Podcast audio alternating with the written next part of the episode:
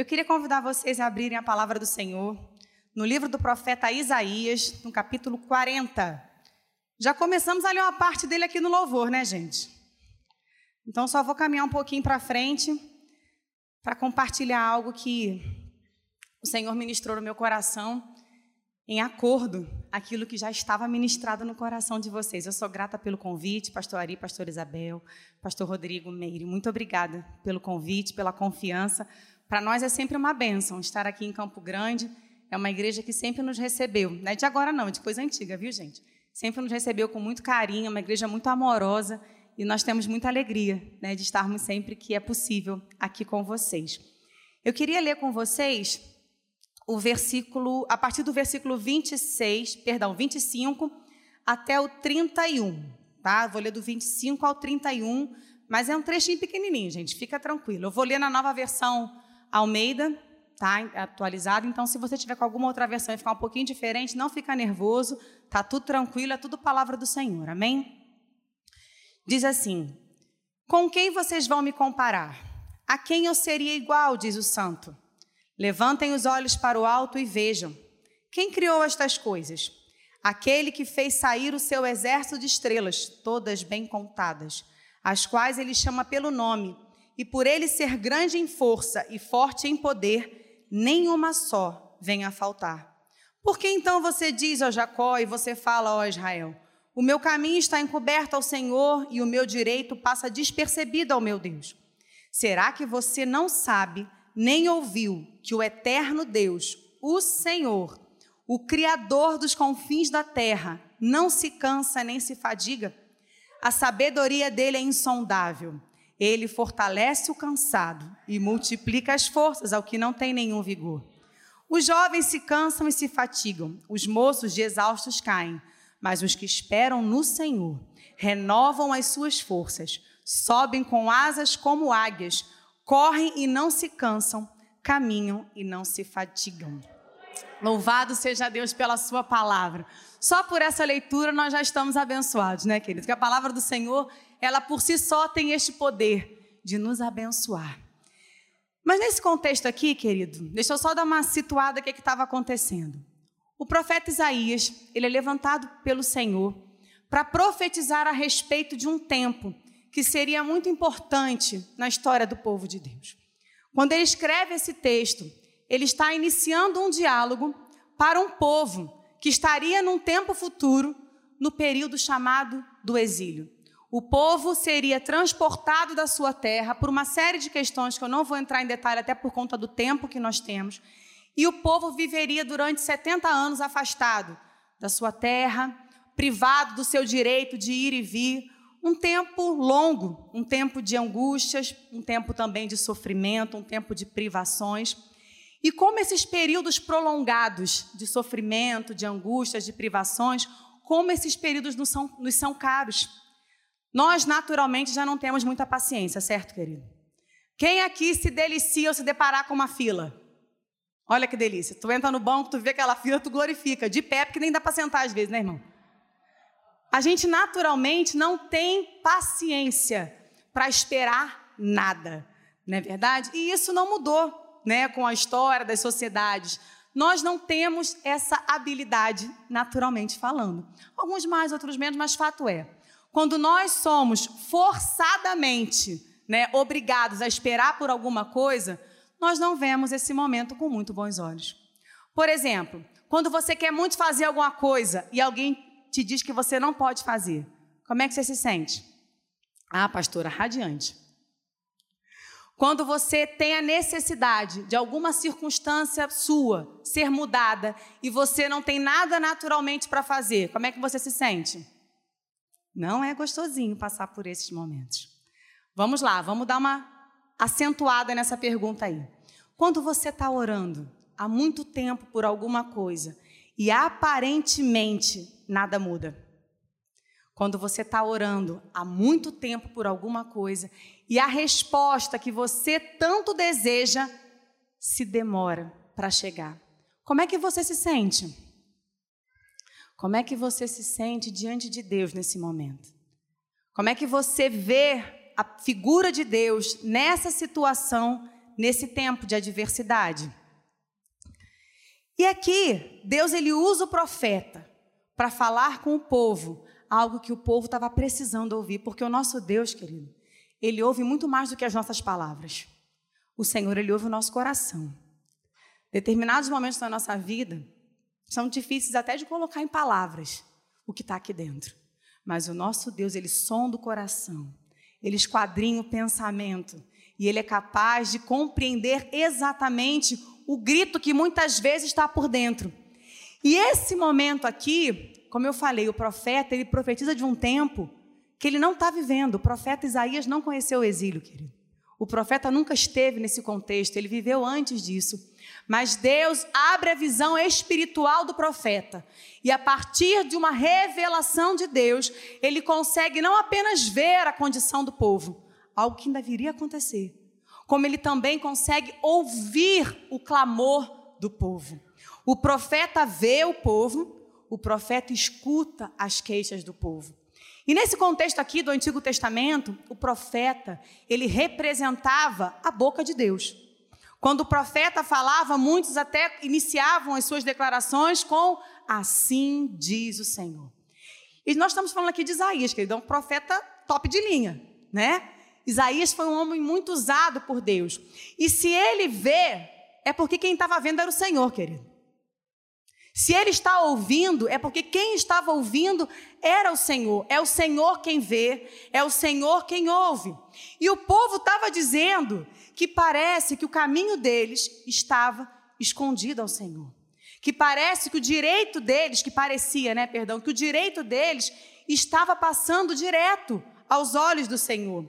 Esses anos de privação, esses anos de clamor, porque 70 anos não são 70 dias. Não é verdade? Demora, se alonga para passar. E era uma realidade totalmente diferente daquilo que eles estavam acostumados a desfrutar da presença de Deus. E esse sentimento que o povo estava sentindo de abandono, como se Deus não estivesse vendo eles, era um sentimento real. Pode balançar a cabeça, gente. Estão com a cara tampada, pode balançar a cabeça. Estão vendo? Era um sentimento real era um sentimento real, mas era um sentimento verdadeiro? Não. Porque era um sentimento que não estava de acordo com a promessa do Senhor. Os nossos sentimentos, eles precisam ser apresentados diariamente ao Senhor, queridos. Porque a Bíblia nos ensina que o nosso coração, ele é bichinha danado, né? Ele é enganoso. E os nossos pensamentos, muitas vezes, pegam carona na onda do coração e vem surfando na maluquice junto com ele. Então nós precisamos apresentar o que pensamos e o que sentimos à palavra de Deus, porque é essa palavra que vai nos dizer o que é verdade e o que não é verdade. Porque a palavra do Senhor, querida, ela diz lá no Salmo 1, no primeiro, no, cap... no verso 6, o Senhor conhece o caminho dos justos. Os nossos caminhos não estão tampados aos olhos do Senhor, independente do que a gente possa estar sentindo. E essa atitude do profeta, querido, ela tem um objetivo: revelar ao povo que o Senhor tinha pleno conhecimento de tudo que estava acontecendo. Trazer ao conhecimento do povo que, por mais adversa que pudesse ser aquela circunstância, Nada tinha fugido ao controle dele. O Senhor continuava vendo e o Senhor continuava ouvindo. O povo pensava que estava abandonado. Mas o povo nunca esteve abandonado, querido. Os olhos do Senhor nunca se afastaram do seu povo. Ele nunca perdeu de vista, e por mais que o povo estivesse se sentindo distante de Deus, o coração do povo ainda lembrava daquele único que teria poder de intervir na, circunstância. Naturalmente, eles não poderiam voltar para a sua terra. E quando a gente está longe de casa, tudo que a gente mais quer é voltar para casa. Viajar é bom, passear é bom, tirar férias é bom, mas voltar para casa é tudo de bom, querido. Tudo que o povo queria era voltar para casa. E eles sabiam que só o Senhor poderia trazê-los de volta. Em Isaías, no capítulo 59, um pouquinho mais à frente, o próprio profeta também declara, né? Eis que a mão do Senhor não está encolhida para que não possa salvar, e o seu ouvido não está surdo para que ele não possa nos ouvir. O fato de Deus ainda não ter intervido naquela situação, nesse contexto que nós estamos conversando aqui nessa noite, é porque não havia chegado o tempo do cumprimento do propósito do Senhor, querido. O Senhor ele estava vendo, o Senhor estava recolhendo, o Senhor estava atento ao clamor do seu povo, mas o nosso Deus ele é intencional. Tudo aquilo que Deus faz tem um propósito. Tudo aquilo que Deus faz reflete da sua fidelidade. E o propósito principal do Senhor na minha vida e na sua vida é fazer com que o nome dele seja glorificado. E mesmo durante esse tempo de aparente abandono, o Senhor sempre esteve com seu povo. O povo foi para o exílio, o povo foi retirado da sua terra, ficou privado daquele lugar por um longo período de tempos, mas o povo não desapareceu, não, querido. Geralmente os povos conquistados desapareciam, mas o povo do Senhor não. A promessa se cumpriu. Deus zelou pela sua palavra e o povo retornou, e isso não é abandono. Isso não é abandono. E muitas vezes, na nossa trajetória com Deus, nossa caminhada com o Senhor, nós também enfrentamos períodos prolongados de sofrimento, às vezes períodos prolongados de privação, períodos prolongados de respostas aparentemente, né, sem um retorno favorável. Eu falo aparentemente porque a gente considera como resposta só quando Deus traz o livramento, só quando Deus traz a bênção. Só que a resposta do Senhor, querido, ela se faz presente durante toda a trajetória. Essa semana que passou, eu estava passando na frente de uma escola, e aí eu vi uma frase que chamou minha atenção, e eu falei: Olha lá, Patrick, que frase bacana. Diz assim: que toda vitória tem a sua história. Toda vitória tem a sua história. A gente é muito tendencioso a olhar para o final do processo, mas tem manifestação de história, de contexto, de provisão durante toda a trajetória. Por isso é que eu falo aparentemente sem resposta, porque a gente considera a resposta somente o final. Mas a vitória, ela faz parte, ela está presente ao longo de todo um processo de conquista, de experiências com o nosso Senhor. E esses sentimentos, porventura, eles podem sim nos visitar. Esses sentimentos, às vezes pensando que Deus não está vendo a sua causa, pensando que Deus não está ouvindo o seu clamor, pensando que não está passando do teto do seu quarto, do teto da sua casa, mas o Senhor está vendo sim. E o próprio Senhor Jesus, ele ratifica isso em Mateus no capítulo 28, quando ele diz: Eis que eu estou com vocês todos. Repete para você ouvir: todos eu estou com vocês todos os dias, independente do que a gente sinta ou deixa de sentir. Essa é uma verdade, por isso é que nós precisamos pegar o que sentimos e apresentar à luz da palavra de Deus, para que todo sentimento mentiroso caia por terra e seja estabelecida no nosso coração a palavra de Deus. Mesmo quando aparentemente você se sente só, você não está sozinho. Vocês não estão sozinhas, mulheres. O Senhor, Ele está com você. E o profeta Elias, um outro profeta top high, ele também experimentou esses sentimentos. Numa das, né, das lá dos embates de Elias, porque Elias foi um profeta que experimentou muitos embates, querido, mas também vivenciou coisas tremendas na presença de Deus. A gente não valoriza os tempos de batalha, mas esses tempos de batalha são cenários tremendos para o Senhor manifestar a sua glória, querido. É porque a gente hoje sabe o que aconteceu lá. Mas quem vier depois de nós vai saber o que aconteceu aqui, querido. Sabe por quê? Porque onde tem batalha, onde o Senhor está presente, o Senhor está reinando, tem vitória e tem testemunho para contar. É porque a gente não sabe o desdobramento da nossa história. A gente fica apreensivo. Mas Elias também, mesmo com todo aquele cenário, de fogo descendo, nem Spielberg, no melhor das suas criações, idealizou um cenário daquele, querido. Era fogo descendo, era, era água sumindo, era uma loucura. Mas depois daquilo tudo, a rainha Jezabel ameaça Elias. E aquele homem, cheio de autoridade, cheio do poder de Deus, aquele homem teme. E ele fala: Tá vendo? Eu fiquei sozinho. Estou sozinho aqui para enfrentar tudo isso. Mas o nosso Deus, ele é maravilhoso, querido. O nosso Deus, ele é maravilhoso porque ele ainda responde Elias. E ele nos responde. Não pense que as suas orações se perdem ao vento. O Senhor responde. Ele fala: Elias, tu não está sozinho, não, Elias. Tu não, primeiro, tu não está sozinho porque eu não te abandono. Você está aí porque eu te levantei para estar tá aí. Você fala a partir de mim, Elias, pode ficar tranquilo. Mas você também não está sozinho, porque tem uma galera aí que também está enfrentando as mesmas perseguições que você, as mesmas dificuldades que você, e estão se mantendo fiéis a mim.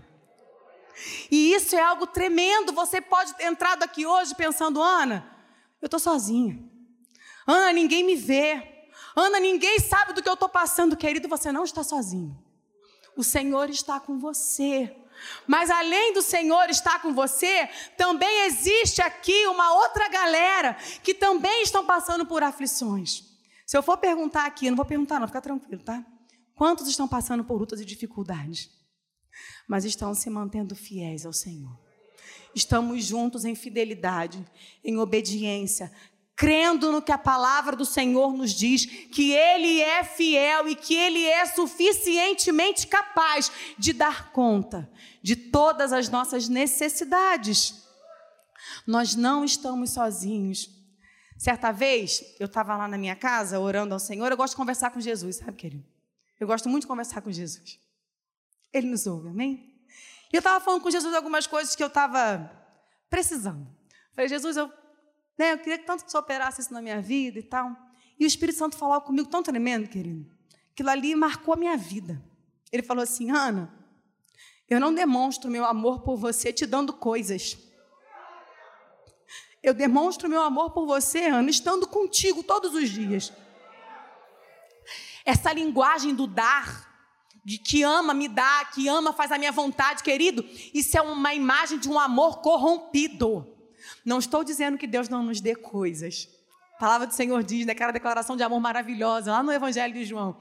Deus amou ao mundo de tal maneira que deu. Deus dá, querido. Deus dá. Deus nos dá muito além do que nós precisamos. Mas o nosso relacionamento com Ele não é marcado por aquilo que Ele nos dá. Hoje em dia dá tudo, mas não dá atenção, não dão carinho, não dão tempo de qualidade, mas vai entupindo os outros de um monte de coisa, mas que no fundo não tem valor nenhum. A presença, ela é muito mais relevante do que qualquer coisa que pode se perder. Por mais precioso que seja, perece, desvaloriza, quebra. Ah, querido, mas uma presença bem marcada faz toda a diferença. Nosso Deus, Ele é Pai. Quem aqui é pai? Quem aqui é mãe? Vocês dão tudo que o filho de vocês pedem? Me adota, gente, mentira. Vocês dão tudo que ele, que ele pede? E quando você pode dar, tu dá na hora que ele quer? Dá não? Pois é, porque não é na hora que a gente quer. Outro dia eu estava numa loja de brinquedo, comprando um presentinho para minha sobrinha, e eu estava vendo que os brinquedos são, têm indicativo de idade, né? Até brinquedo sabe criar para todo mundo, querido. Tem fase, tem maturidade, tem desenvolvimento.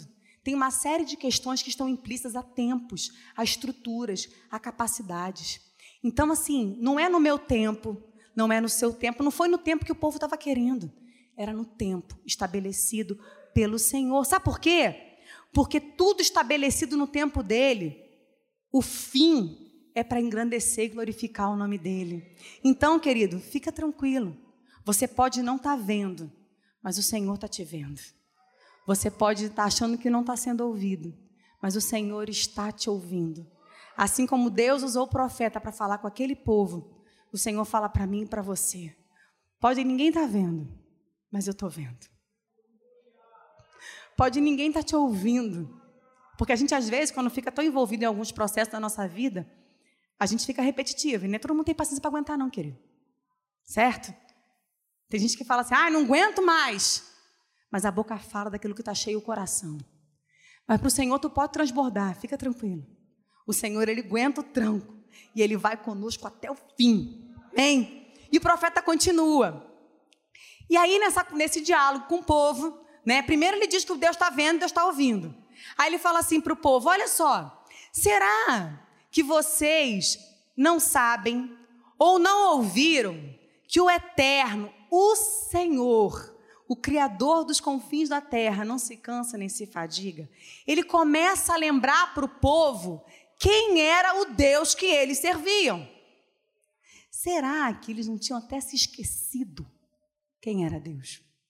Sabe por quê, querido? Alguns processos são tão desgastantes, algumas fases da nossa vida são tão exaustivas, que a gente esquece.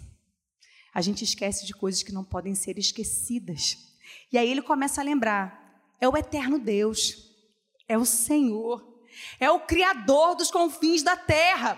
Porque enquanto o povo alimentava a lamúria, a lamentação, eles se esqueciam quem era Deus, querido.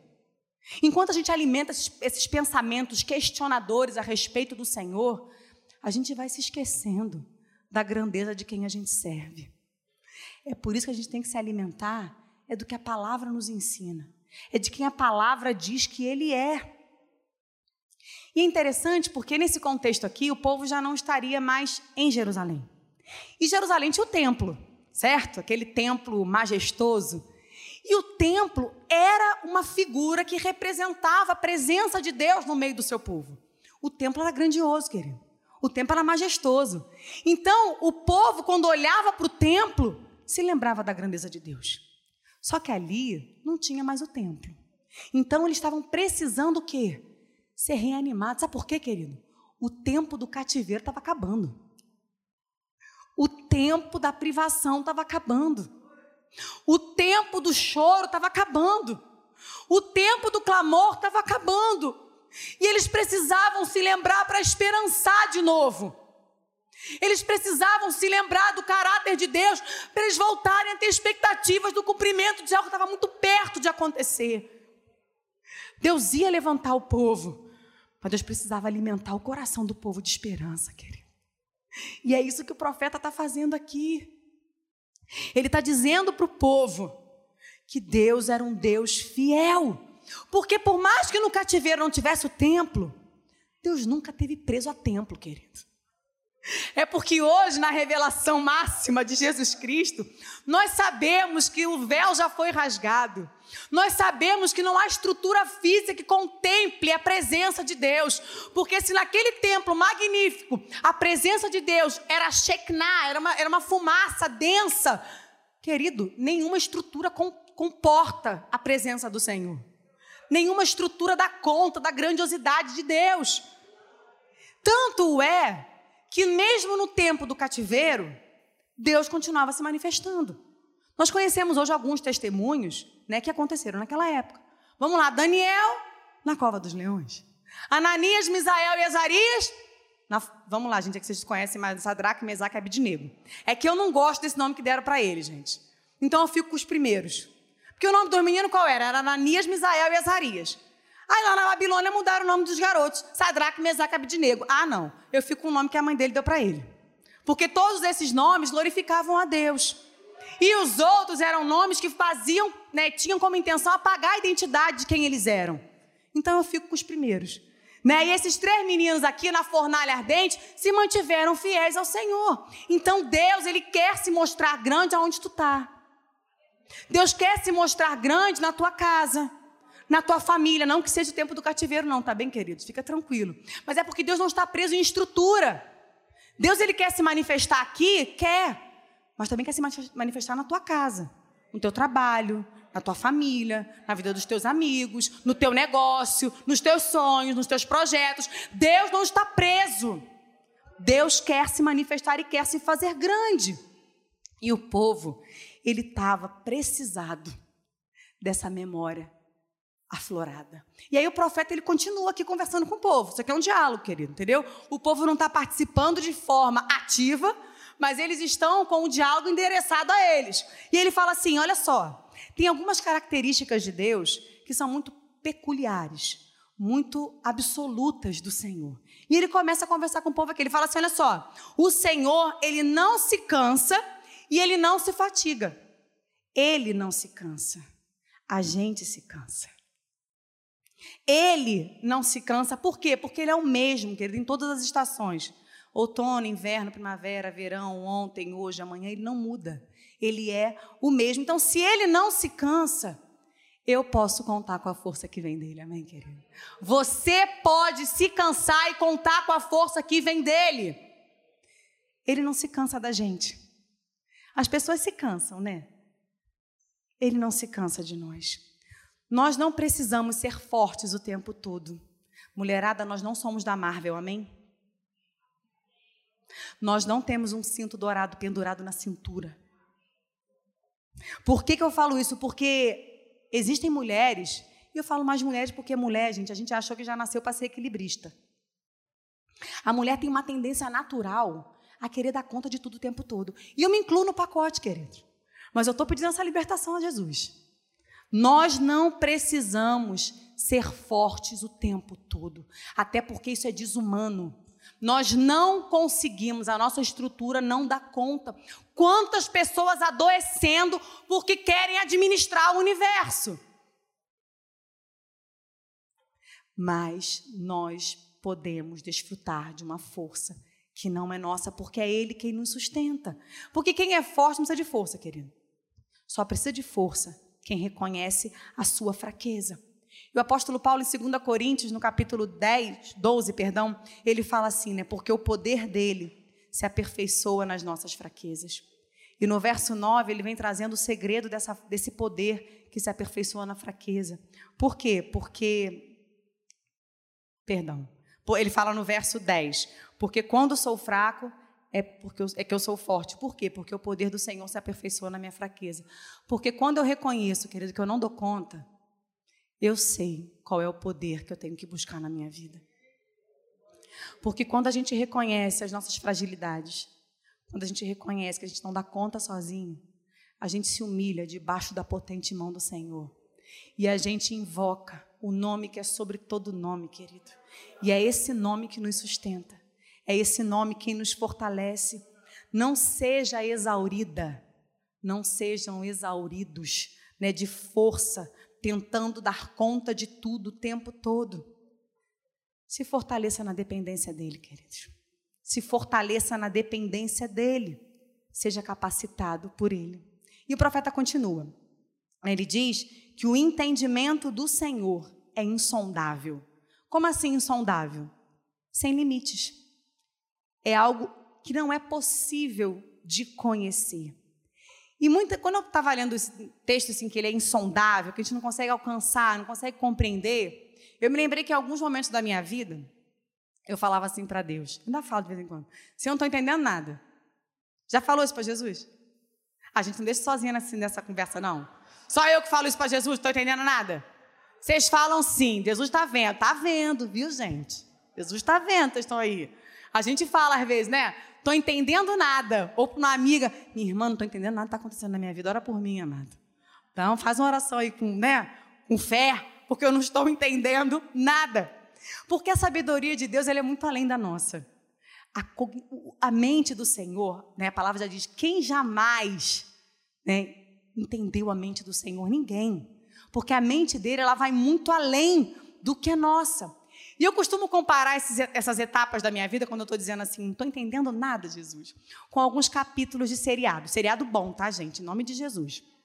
Porque a gente está nessa época agora do, do Netflix. Não vai propaganda, não, tá, gente? Mas assim, o pessoal gosta. Não estou falando de viciados, não. Viciado, Jesus liberta, tá, gente? Esse negócio de não trabalhar, não fazer nada porque está viciado naquele negócio ali, Jesus transforma, mas de uma forma geral, se tornou uma forma de entretenimento. O pessoal não aguenta mais ver essas televisões abertas, a gente acaba, né?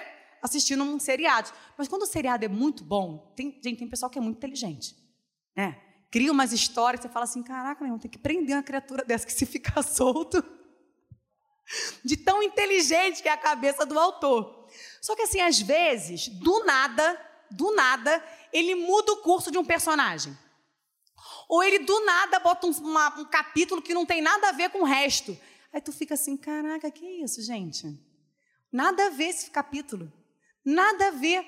O que, que vai acrescentar esta mudança que ele fez na vida do personagem? Aí a gente fica aborrecido, vai para, vai a internet procurar para saber spoiler, que, que a gente não aguenta, né? A gente não aguenta esperar a próxima temporada, já quer um spoiler do que, que vai acontecer no próximo. Só que o autor da história, ele sabe exatamente no que, que vai desdobrar. O autor da história, ele sabe exatamente no que que vai acrescentar ao personagem. A importância daquele episódio na história. Só que a nossa vida, querido, nós também temos um autor da nossa história. A nossa história, muitas vezes, ela nos surpreende com aquilo que acontece, porque a mente do autor, ela é insondável. Nós não conseguimos compreender a grandeza dos pensamentos do Senhor, somos surpreendidos. Somos muitas vezes assustados, mas nós precisamos confiar que o autor, ele é Senhor da nossa história. Você pode não estar entendendo os caminhos pelos quais o Senhor tem te levado a caminhar, mas confia. Não precisa ficar angustiada. Não precisa ficar desnorteada. Não precisa ficar agitada. O Senhor é Senhor da sua história. Pode ser que esse capítulo aí tu fala assim, pastora, não acrescenta em nada. Mas olha, Romanos 8, a palavra nos ensina que todas as coisas elas cooperam junto. É junto. A gente às vezes quer avaliar os capítulos isoladamente, né? Quer falar do capítulo 5, mas Deus está vendo todo, é a história. Todas as coisas. E ó, fica tranquilo, porque o autor ele sabe as estratégias, ele sabe as saídas que a gente não sabe. Ele sabe as rotas de fuga que surgem do nada no meio da história. Ele sabe as pessoas que ele já colocou nesse enredo para te ajudar. Ele sabe os anjos que estão plantados ali para te dar suporte. A história tem Senhor, queridos. A história está no controle do soberano. Então, acalma seu coração. A mente do Senhor, ela é insondável. Mas fica tranquilo a tua história está em boas mãos. E ele continua aqui, ele diz para o povo: ó, os seus caminhos e os seus pensamentos estão muito além da nossa capacidade de entendimento. E aí tem um texto em Isaías 55, um pouquinho mais à frente, que diz assim: olha que coisa linda. Porque os meus pensamentos não são os seus pensamentos. Os meus caminhos não são os seus caminhos. Porque assim como o céu é mais alto do que a terra, Assim, os meus caminhos são mais altos do que os seus caminhos, e os meus pensamentos são mais altos do que os pensamentos de vocês. A vida com Deus nos ensina, querido, que nós devemos buscar as coisas do alto. E a caminhada do Senhor conosco, ela é estabelecida por pensamentos que são muito, muito mais altos do que os nossos, porque nós somos muito limitados, querido. A gente, quando está orando, a gente quer o quê? A solução do nosso problema, amém? Vamos ser sinceros, gente. Fala assim: ah, Jesus me abençoa e né, com o meu testemunho visita o Afeganistão. A gente não pensa assim. A gente quer resolver o nosso problema. Né? Fala, Jesus, eu quero aqui, negócio aqui. Eu estou precisando disso aqui. No caso, o povo vai fazer, eu quero voltar para casa. Fica tranquilo. Deus tem pensamentos muito maiores. Porque quando Deus visita a sua causa, Ele não quer abençoar somente a você. Ele quer fazer de você um testemunho vivo para todos aqueles que estão ao teu redor. Percebe a diferença? O nosso olhar é aqui, é nosso umbiguinho, né, gente? A gente quer a bênção, a gente quer a resposta, a gente quer o quê? A gente quer ser visitada, ser cheia do poder do Altíssimo, né? Mas Jesus quer fazer da tua história uma história de testemunho da visitação dele. Por exemplo, quando Ana, Ana queria ser mãe, certo? E Ana vai lá pro, né, no templo, chora, ela chora tanto, de forma tão inexprimível, que o sacerdote acha que ela estava bêbada. Ana só queria o quê? Um filho, Ana queria um filho. E Deus? Deus queria trazer um dos maiores profetas do povo de Deus, querido. Deus ia gerar Samuel. Ana só queria ser mãe, querido. Deus tinha algo muito maior. Maria e Marta, quando elas pedem para Jesus vir, elas queriam o quê? Que Lázaro não morresse, certo? O que, que Jesus queria? Fazer daquela situação um marco de mais uma etapa de revelação de quem ele era. No propósito de Jesus, Lázaro morreria, mas Lázaro ressuscitaria, querido. A gente não tem essa compreensão do plano do Senhor para a nossa vida. A gente olha, a gente quer aquilo, a gente quer a resposta, mas os pensamentos são muito maiores.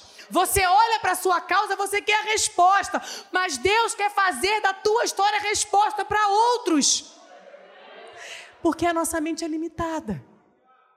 Mas os propósitos do Senhor são caminhos muito mais altos. O Senhor, nessa caminhada, enquanto Ele não te responde, Ele quer elevar a tua maneira de caminhar. Ele quer elevar a tua qualidade de relacionamento com Ele. Ele quer elevar o teu nível de intimidade com Ele, com a palavra dEle, com o Espírito dEle.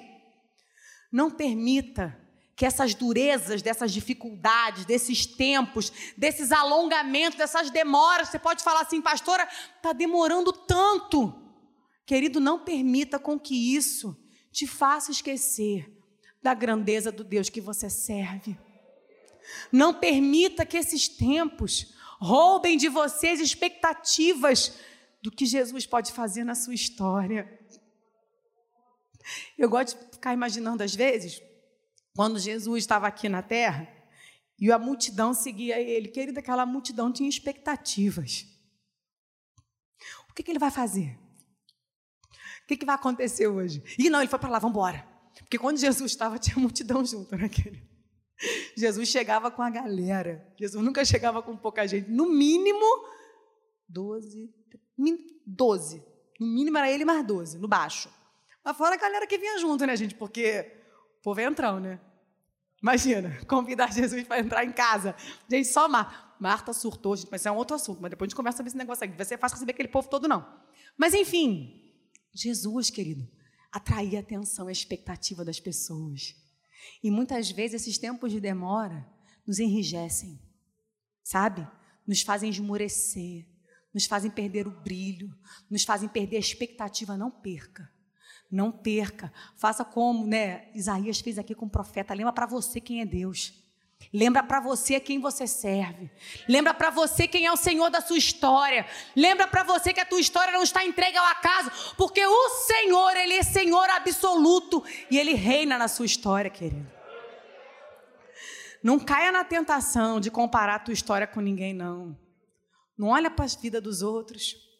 A gente é tão tendencioso a olhar para a vida dos outros, né? Já conhece aquele ditado, a grama do vizinho é sempre mais verde do que a nossa? É verdade. Porque tu não mora na casa do vizinho. Aí a gente vive nesse tempo de imagem onde tudo é perfeito, tudo é lindo. Querido, maioria é mentira.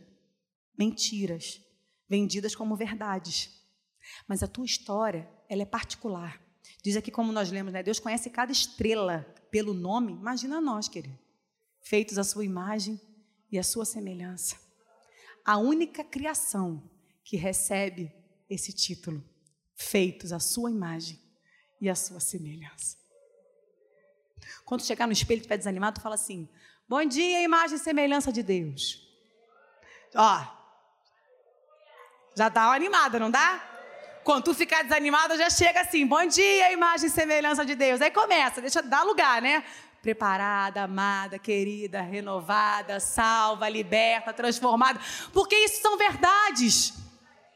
Isso são verdades. E isso vai te ajudar a não ter pena da tua história. Não se compara a sua história particular. É você e o seu Senhor. E não pensa que viver longe de Deus ia, ser, ia estar tá, tá melhor. Isso é outra mentira do diabo. Tá vendo? Tá assim porque tá na igreja. A luta que enfrenta. Querido, com luta ou sem luta, o melhor lugar para estar é no centro da vontade de Deus. Sabe por quê? Outro dia eu estava no carro conversando com o Patrick, e eu estava falando de uma luta que a gente está enfrentando já tem um tempo. Aí ele falou assim: Mô, já imaginou a gente passar por isso sem Jesus? Eu falei: Meu Deus. já tinha enlouquecido, surtado, sei lá o quê. Porque assim, gente, a vida traz aflições. A vida traz aflições. Só que assim, a gente tem a opção, né? de passar com Jesus. Porque tu poderia estar passando pela mesma coisa sem Jesus. Aí tu ia ter um problema a mais, que é a ausência dele. Porque a presença dele, querido, não nos faz, não nos priva das lutas, mas a presença dele aplana caminhos. A presença dele conforta, a presença dele acalma, a presença dele aquieta a nossa alma, porque esta alma tem que ser aquietada. Eu não sei a tua, querido, mas a minha. Tem dias que eu falo assim, para o teu lugar, aos pés da cruz. Não é não? Vocês passam por isso também, né? Tem dia que a bichinha se levanta e fala: Quem te chamou nessa conversa, pessoa? Isso aqui é o meu espírito com o espírito de Deus, tu fica quieto aí. Porque nós, nós temos essa opção de escolha. E para terminar, acredito que o relógio está bem ali, ó, me olhando.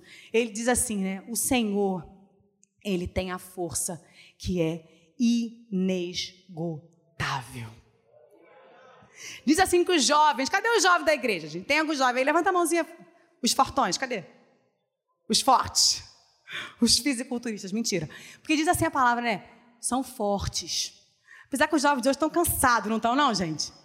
O pessoal não está, não, é assim, Mário? O pessoal está cansado, cansado, né? Eu falo assim, filho, tu na minha idade, eu nem sei o que será de ti.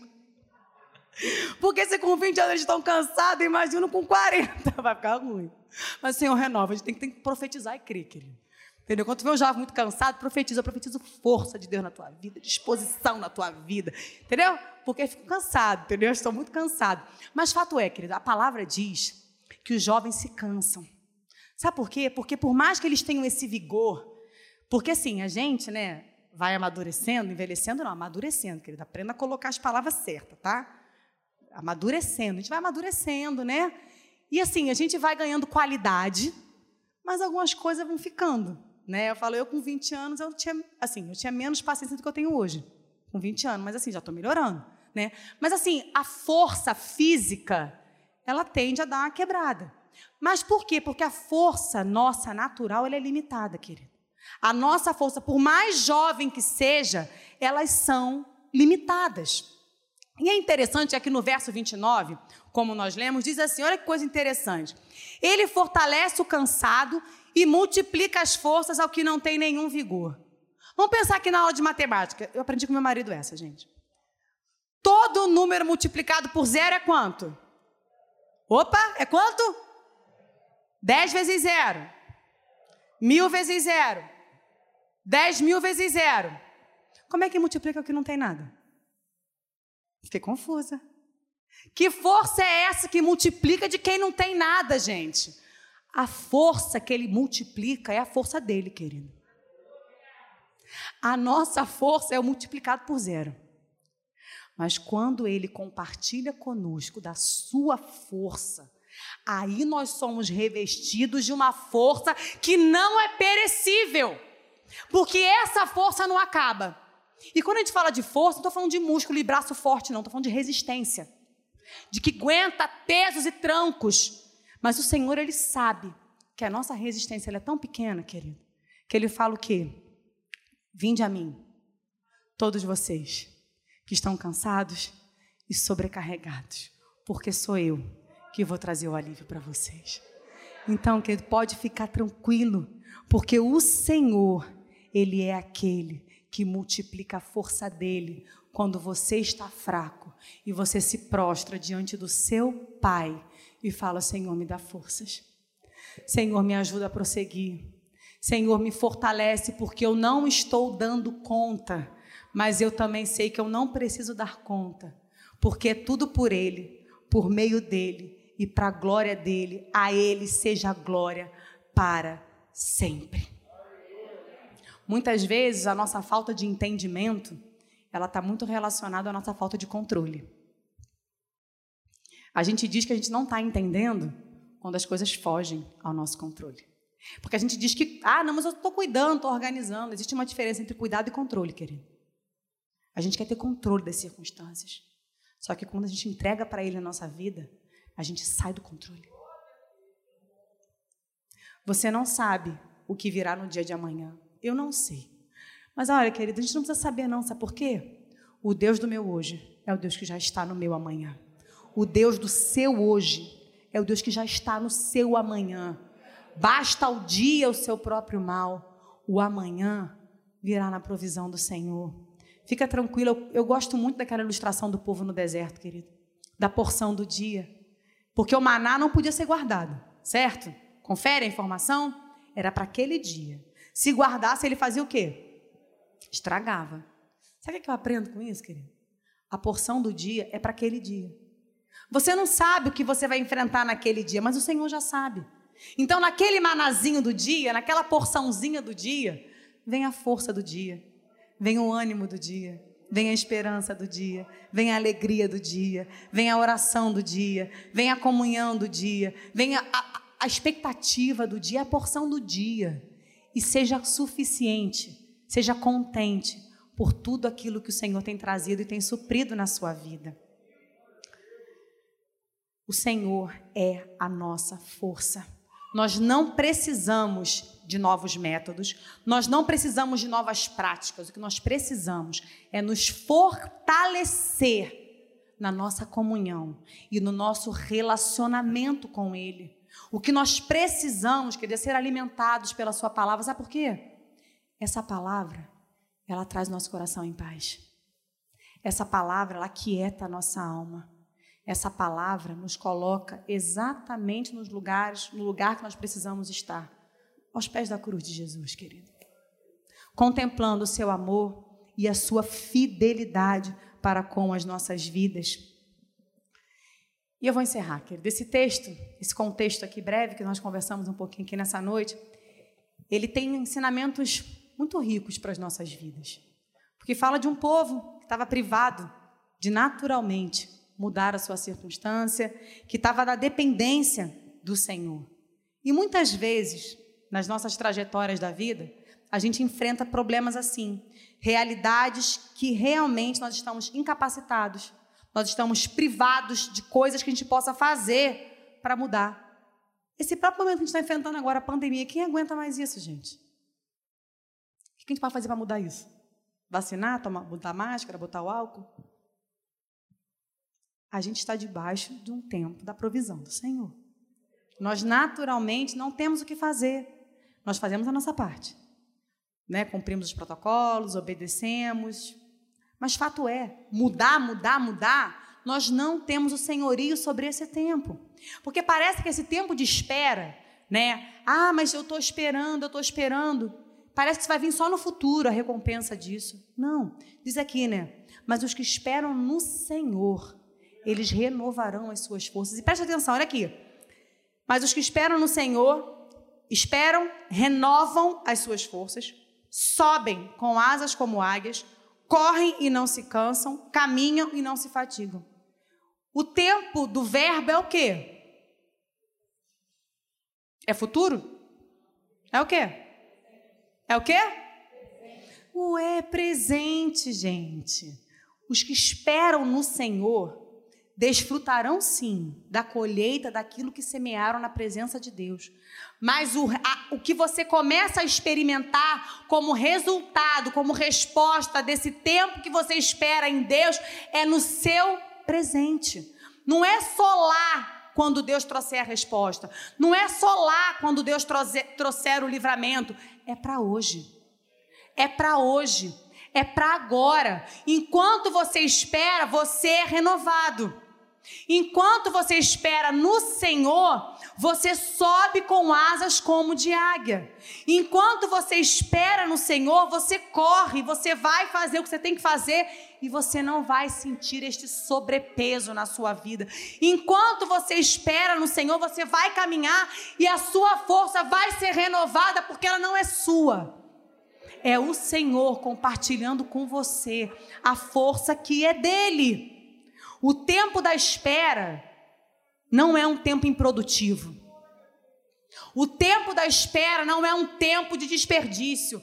É um tempo de você experimentar no agora, como uma antecipação daquilo que será pleno em algum momento, querido. Então esse tempo, ele é importante.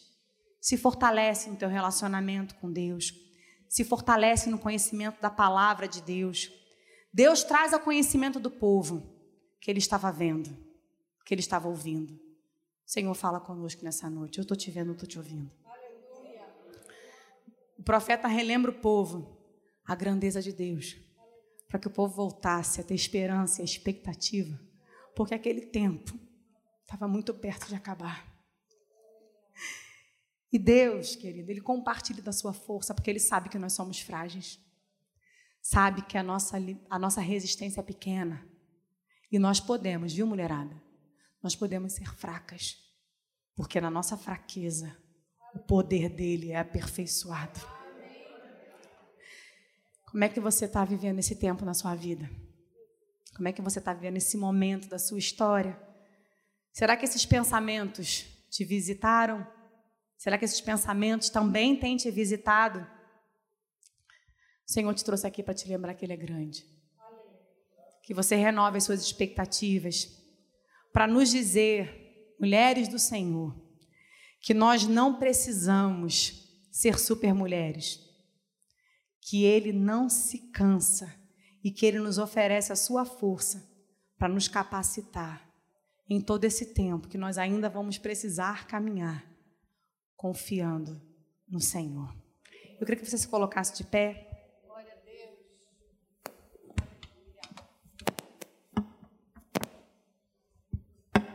Louvado seja o nome do Senhor. Aleluia. Aleluia. Glória a Deus. Eu queria nesse momento, queridos, que nós orássemos. Não dispersa, não. Dispersa, não, porque se a gente olhar para o lado, a nossa atenção já é roubada. Eu creio que o Senhor falou conosco nessa noite, queridos. Eu não sei como é que você entrou aqui, eu não sei como é que está o seu coração, eu não sei o que, que Ele tem falado, mas o nosso Deus, Ele é um Deus de perto, amém? E eu creio que nessa noite o Senhor quer te renovar. Eu creio que nessa noite o Senhor quer te restaurar, porque esse tempo que a gente vive, um tempo difícil, cada um com as suas lutas, com as suas dificuldades, esse tempo ele vai acabar, querida. Esse tempo ele vai passar. Mas o Senhor quer renovar a nossa expectativa. O Senhor quer que nós voltemos a esperançar daquilo que Ele pode fazer na nossa vida, na nossa história. A gente só quer a resposta. A gente só quer uma solução. Mas o Senhor tem planos muito maiores. O Senhor tem caminhos sobremaneira maiores a respeito desta causa que nós temos apresentado a Ele. Se você quer receber essa oração, coloca sua mão no seu coração, a gente não pode chamar na frente? Ah, então tá. Então aqui já pode, porque tem mais espaço, né, querido? Aqui pode, tá tudo certo. Se você deseja, né, receber essa oração e você quiser vir aqui à frente, você pode vir. Né? Vem aqui na frente, a gente vai orar por você mantendo o espaçamento para não ficar ninguém, né? Igreja grande é bom assim, né, mano? A gente tem bastante espaço para dar lugar, glória a Deus. Nós vamos orar.